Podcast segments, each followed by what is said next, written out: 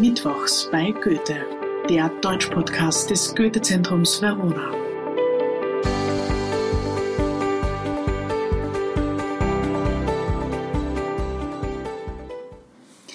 Hallo und herzlich willkommen zur sechsten Folge der zweiten Staffel Mittwochs bei Goethe.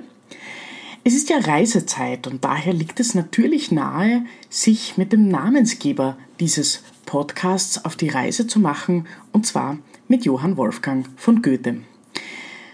Wie kann man das machen? Man begleitet ihn am allerbesten nach Italien. Italien ist für Goethe seit seiner Kindheit ein Sehnsuchtsland und erst in den Jahren 1786 bis 1788 wird er dann endlich Rom sehen. Goethe lernt als junger Mann, schon als kleines Kind eigentlich, Italienisch. Er genießt eine umfangreiche Bildung in einem sehr wohlhabenden Haushalt in Frankfurt am Main. Dort hängen auch in seinem Elternhaus im Stiegenhaus und im Gang verschiedene Bilder aus Rom, vom Kolosseum, es sind verschiedene Kupferstiche, ähm, aber auch von antiken Statuen und den kleinen Goethe fasziniert das schon als Kind. In ihm wächst also der Wunsch, diese Sprache anzuwenden und wirklich dorthin zu fahren, wo der Ursprung der Kultur liegt. Wenn ich jetzt sage, der Ursprung der abendländischen Kultur, ist es natürlich, wird sich der ein oder die andere von euch vielleicht wundern und sagen, der Ursprung der abendländischen Kultur, wenn man das überhaupt so sagen kann, liegt ja wohl in Griechenland. Das stimmt schon, allerdings für die Zeitgenossen Goethes musste sie in Italien liegen. Sie mussten sich mit diesem Abklatsch der griechischen Kultur, also dieser Kopie, die die römische Kultur, das römische Weltreich übernommen hat von den griechischen Statuen und den Darstellungsweisen und auch der Literatur zum Teil. Damit mussten sie sich begnügen. Warum? Das hat eine geografische und einen politischen Grund. Zu dieser Zeit, äh, zu Goethes Lebzeiten, wird Griechenland von den Osmanen beherrscht.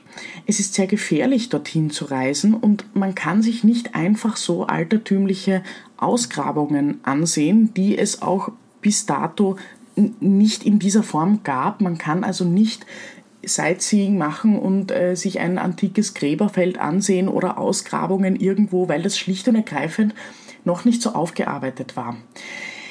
Die Ausgrabungen und all dieses Interesse an der griechischen Kultur, aber auch an der ägyptischen Kultur kommt erst Ende des 18. Jahrhunderts, Anfang des 19. Jahrhunderts mit Napoleons Ägyptenfeldzug überhaupt nach Europa.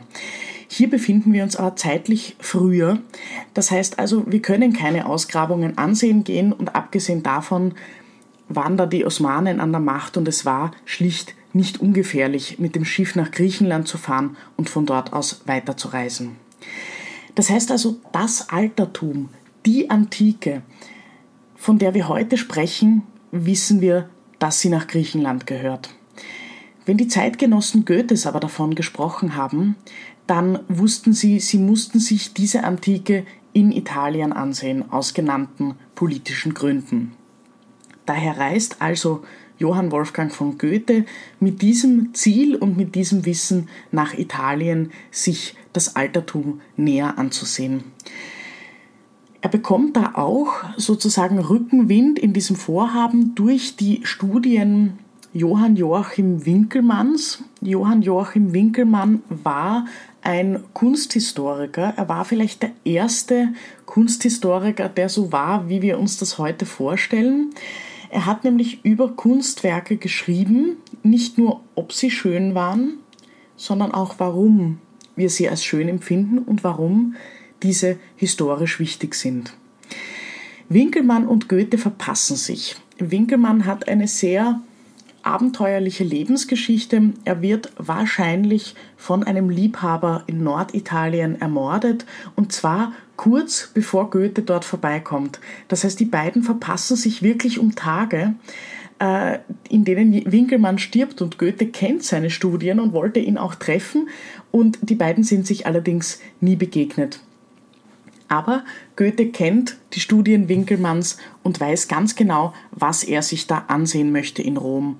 Unter anderem ein Kunstwerk, das Winkelmann sehr genau beschrieben hat, das eine Basis für seine kulturhistorische Forschung darstellt, und zwar die sogenannte Laokoon-Gruppe, die heute in den Vatikanischen Museen zu sehen ist. Warum diese Laokoon-Gruppe so bedeutend war oder ist, ist deshalb, weil wir einen kämpfenden Mann sehen, das ist Laokon, ein Priester Trojas, der mit zwei Wasserschlangen kämpft. An seinen beiden Seiten sind seine beiden Söhne, die ebenfalls von diesen Wasserschlangen angegriffen werden. Und es ist dieser Todeskampf, der in dieser Darstellung dargestellt wird. Wir kennen die Geschichte aus Homers Ilias. Äh, dort wird beschrieben, dass Laokon die Trojaner gewarnt hat vor den Griechen, unter anderem genauso wie die Seherin Cassandra und der Gott Apollon hat dann letztendlich diese Schlangen geschickt, um die Trojaner hinters Licht zu führen, um Laokon zu töten, so damit die Trojaner nicht daran zweifeln, dass die Griechen ihnen etwas Gutes wollen. Wir wissen heute, das wollten sie nicht. Sie nehmen das trojanische Pferd, also die Trojaner nehmen das trojanische Pferd mit sich in die Stadt Troja und das besiegelt ihren Untergang. Das heißt also, Laokon wird hier getötet und dieser Moment ist dargestellt. Das ist natürlich ein gewisses Problem für die Empfindung der Zeitgenossen, was schön ist. Ist ein Todeskampf schön? Wenn wir an die Folge letzte Woche denken, des Expressionismus, könnte man vielleicht sagen, ja, unter Umständen in verschiedener Definition. Für die kunsthistorische Richtung, für das Verständnis von Schönheit zu Goethes Zeiten allerdings ist das absolut unmöglich. Das kann nicht schön sein. Das heißt also, Winkelmann beschreibt diese Skulptur so, dass er sagt, das ist kein Todeskampf, das ist ein Aushauchen der Seele. Äh, wir erinnern uns an die Geschichte aus der Bibel. Adam wird von Gott die Seele eingehaucht und diese Seele wird quasi wieder ausgehaucht. Das ist natürlich auch interpretiert nach einem christlichen Verständnis zur Zeit Goethes. Und deshalb öffnet Laokoon hier leicht den Mund. Also diese Statue, diese Skulptur ist ein sehr wichtiges Zeugnis für die kunsthistorische Diskussion der Zeit. Und Goethe will sich ganz vieles ansehen, aber er will sich auch diese Statue ansehen. Also bricht er in einer Nacht- und Nebelaktion nach Rom auf und kommt dort 1786 am 1.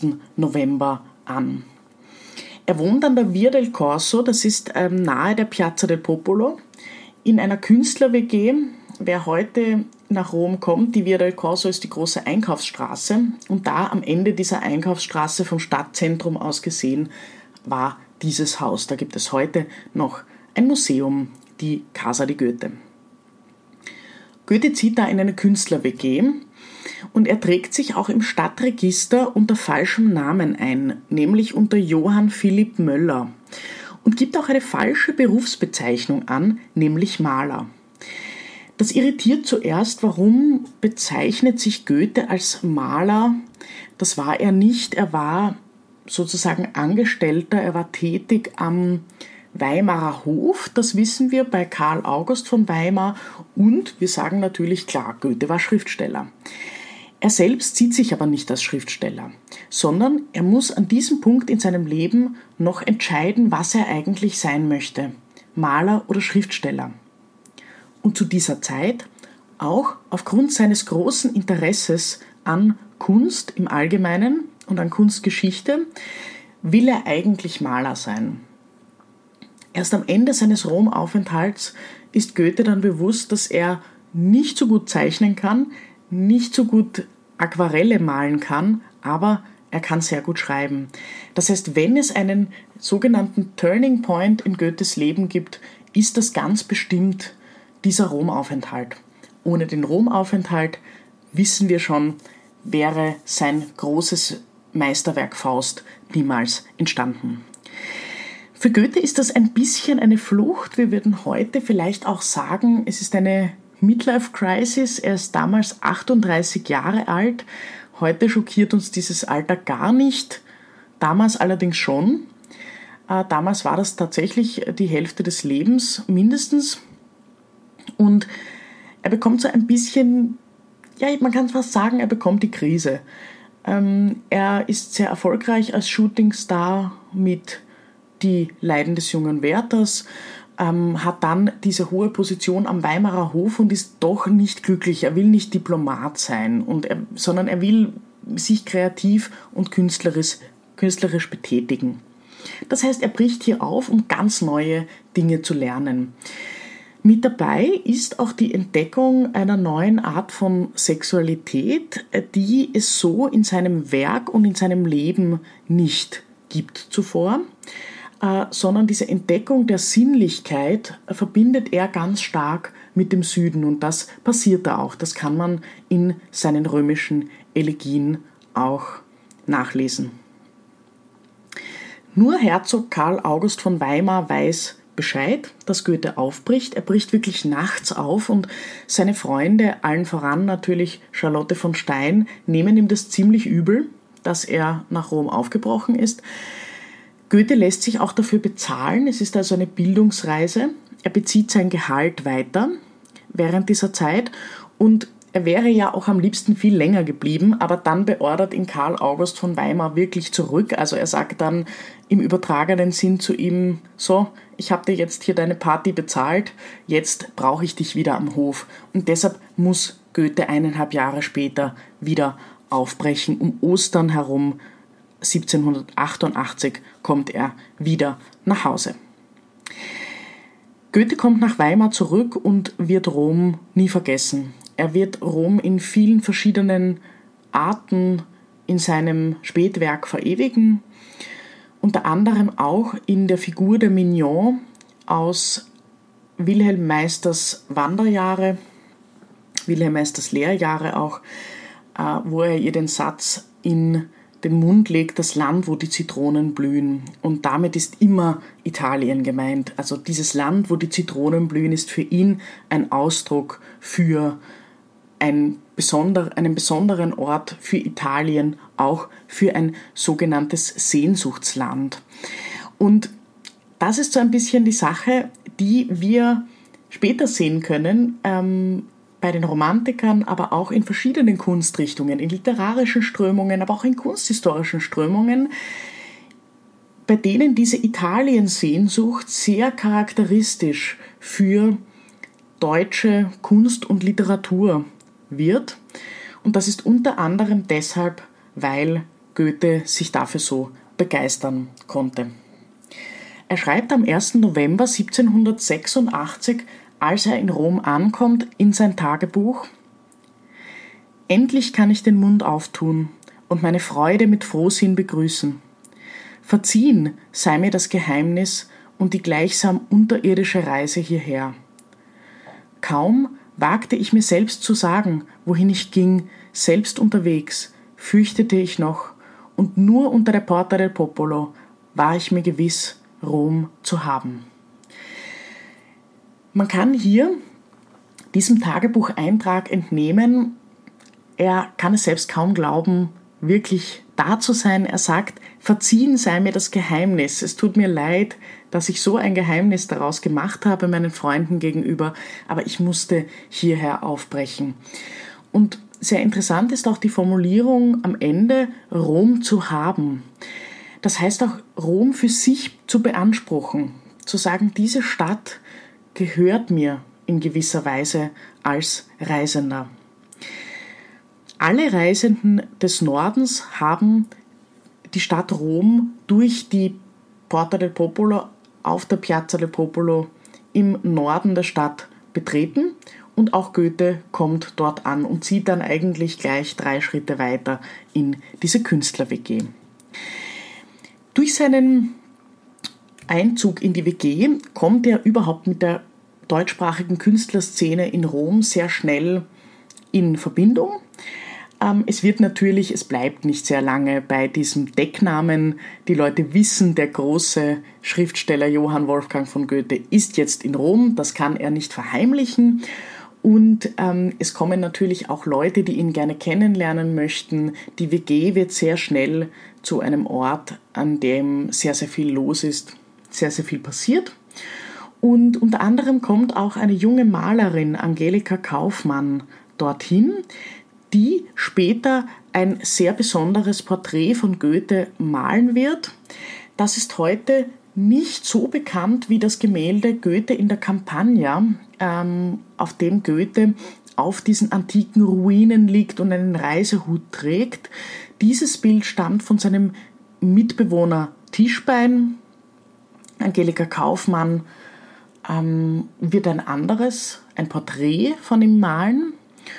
Und das ist ein sehr schönes Porträt. Er ist da als junger Mann dargestellt, der so ein bisschen schüchtern den Betrachter anblickt und Goethe fand dieses Porträt nicht besonders toll. Er hat darüber gesagt, es ist immer ein hübscher Bursche, aber keine Spur von mir. Wahrscheinlich ist das so, weil das ein bisschen, weil er ein bisschen weibliche Züge hat. Er wirkt sehr, man möchte fast sagen, romantisch oder romantisiert. Wir wissen heute aus Angelikas Tagebüchern, dass sie wahrscheinlich in ihn verliebt war. Sie war verheiratet mit einem viel älteren Mann, hat sich aber wahrscheinlich in diesen jungen Reisenden aus dem Norden verliebt. Die beiden beginnen aber keine Affäre miteinander, das passt schlicht nicht wirklich. Ähm, und sie muss dann so immer ein bisschen von der Ferne über ihn schwärmen, denke ich. Das heißt also, Goethe und sie bleiben befreundet, bleiben auch die ganze Zeit über die er in Rom ist, befreundet. Er ist aber nicht mit jeder Frau, die er trifft, nur befreundet, sondern mit manchen beginnt er auch Affären und darüber schreibt er auch in einer, also in mehreren Elegien. Äh, die römische Elegie Nummer 5 ist hier sehr entscheidend, denn es ist ein, wir würden sagen, fast erotisches Gedicht von Goethe das muss man natürlich immer in den Maßstäben der Zeit betrachten. Aber wenn man diese Elegie liest, dann erkennt man sehr schnell, dass Goethe hier sehr persönliche Erfahrungen, die er macht, in einen historischen Kontext einbetten möchte. Er schreibt immer, ja, er ist viel in der Bibliothek, um sich zu informieren. Er sagt, er tut viel, er sieht sich viele Statuen an, er macht viel Sightseeing, würden wir heute sagen. Aber mittendrin in dieser Elegie spricht er dann plötzlich davon, was er eigentlich nachts macht. Und dann kommt diese schöne Zeile, sehe mit fühlendem Aug, fühle mit sehender Hand. Ähm, was er hier macht, ist also die Sinneseindrücke auszutauschen, zu sagen, er fühlt mit dem Auge und er sieht mit der Hand. Das ist eine sehr schöne Formulierung dafür, wie sich diese Sinneseindrücke in der Nacht verschmelzen und ineinander übergehen, weil sie so besonders für ihn sind. Er spricht auch davon, dass er seine Kreativität wiederbekommt, dass er einer Geliebten mit dem Finger des Hexameters Maß, also ein Versmaß, auf den Rücken klopft das heißt also, diese Verbindung zwischen dieser großen sinnlichen Erfahrung und der Erfahrung des Dichtens liegen für ihn sehr, sehr nahe beisammen. Das heißt also, Goethe verlässt Rom als anderer Mann, als der er gekommen ist, wird es für immer in seinem Herzen behalten, wird ganz, ganz viel davon erzählen. So viel, dass sein Sohn viele Jahre später auch nach Rom aufbricht, in der Hoffnung, das gleiche Glück zu finden wie sein Vater. Das ist ihm nicht vergönnt. Sein Sohn August stirbt noch in Rom und ist dort auf dem protestantischen Friedhof begraben. Wer sein Grab sucht und findet, wird ein bisschen enttäuscht, denn auf dem Grabstein steht nicht etwa eine Zeile aus dem großen und umfangreichen Werk seines Vaters oder eine persönliche Widmung, sondern das Einzige, was auf dem Grabstein von Goethes Sohn in Rom auf dem protestantischen Friedhof an diesem Sehnsuchtort seines Vaters zu lesen ist, ist Goethe Filio auf Latein. Eine ganz meiner Meinung nach traurige, trauriger Abschluss dieser großen Reise, der erst viele, viele Jahre später wirklich zu Ende geht. Und wir können hier sehen, dass der Traum des Vaters sich auf den Sohn übertragen hat. Aber wir sehen auch ganz, ganz viele Spuren dieser wunderbaren Erfahrung für Goethe in seinem Werk und das ist eine, immer wieder eine ganz, ganz tolle, ein ganz toller Moment, wenn man das in den Werken finden kann, wenn man sich denkt, ah, ohne diese Romreise, ohne diese Eindrücke hätte es diese Formulierung nicht gegeben, nicht zuletzt in seinem großen, großen Werk Faust. Das war Mittwochs bei Goethe, der Deutsch-Podcast des Goethe-Zentrums Verona. Wir hören uns in zwei Wochen wieder. Ich freue mich schon. Bis dann.